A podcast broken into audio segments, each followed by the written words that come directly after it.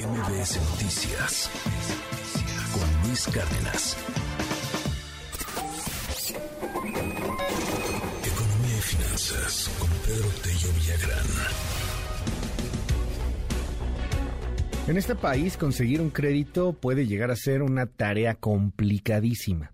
Lo peor es que cuando lo llegas a obtener, si es que lo llegas a obtener, pues tampoco son créditos muy accesibles, máxime en este momento en donde estamos viendo pues tantas eh, eh, cuestiones económicas relativas a la inflación, en donde estamos viendo las tasas subiendo. Cuéntanos, querido Pedro, te mando un abrazo, buen día. Luis, buenos días, qué gusto saludarte a ti y también a quienes nos escuchan. Sí, tal como lo señaló la CEPAL, se vive en la región una auténtica crisis del desarrollo. Y también, tal como lo ha señalado el Premio Nobel de Economía, el señor Stiglitz, elevar las tasas de interés va a frenar, para frenar la inflación, va a generar un golpe importante sobre la actividad económica de nuestro país. Hagamos un zoom a México para analizar qué está ocurriendo con las tasas de interés y con el crecimiento de la economía nacional. La última encuesta que se aplicó entre empresas del sector privado, sin importar su tamaño, grandes, medianas, pequeñas o familiares, para conocer cuáles eran los principales obstáculos para acceder al financiamiento bancario, reveló que en el 45% de los casos es el elevado costo del dinero, la tasa de interés, lo que impide tener acceso al financiamiento que les permita ampliar sus operaciones, renovar su maquinaria o simple y sencillamente atender las necesidades de capital de trabajo que cotidianamente deben enfrentar.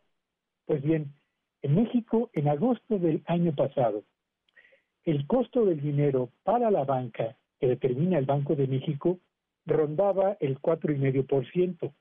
Hoy ese costo del dinero se ha elevado al 9.25%, es decir, se ha más que duplicado. ¿Y qué ha ocurrido con el precio del, financiamiento que pagan empresas, personas y gobiernos?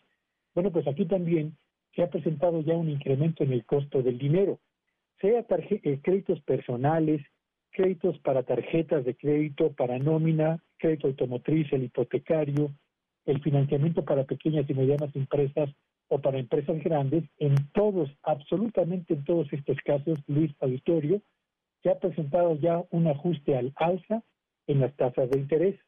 Y en los dos rubros donde se ha incrementado en mayor medida justamente el precio del financiamiento es en el financiamiento personal, donde se ha presentado un crecimiento de casi dos puntos porcentuales en los dos últimos, en los 12 últimos meses, para situar el costo promedio del crédito personal en 44%, que es la tasa de interés anual que se tendría que pagar si solicita un financiamiento de esta naturaleza a la banca.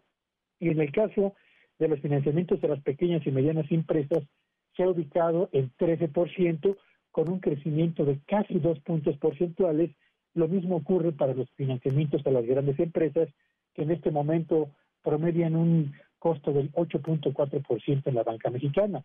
Pero además, no solamente hablamos del financiamiento más caro para empresas y para personas, sino también de financiamiento que es más caro para el gobierno federal en el mercado mexicano, pero también para los gobiernos de los estados y los gobiernos municipales. Es evidente que cuando se aplica una medicina tan amarga como el aumento en la tasa de interés que ha venido aplicando el Banco de México para tratar de contener la inflación, esto más temprano que tarde tendría que reflejarse en el financiamiento que adquieren empresas, gobiernos y personas.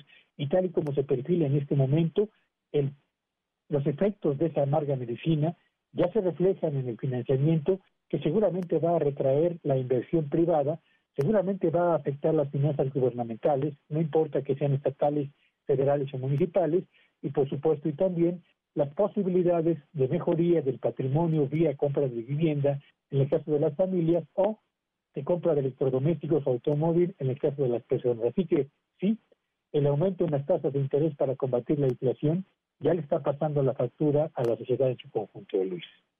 Muchísimas gracias, querido Pedro. ¿Dónde te seguimos en tus redes? Síganme en Twitter, en arroba Petello Villagrán y que tengan un espléndido día. MBS Noticias con Luis Cárdenas.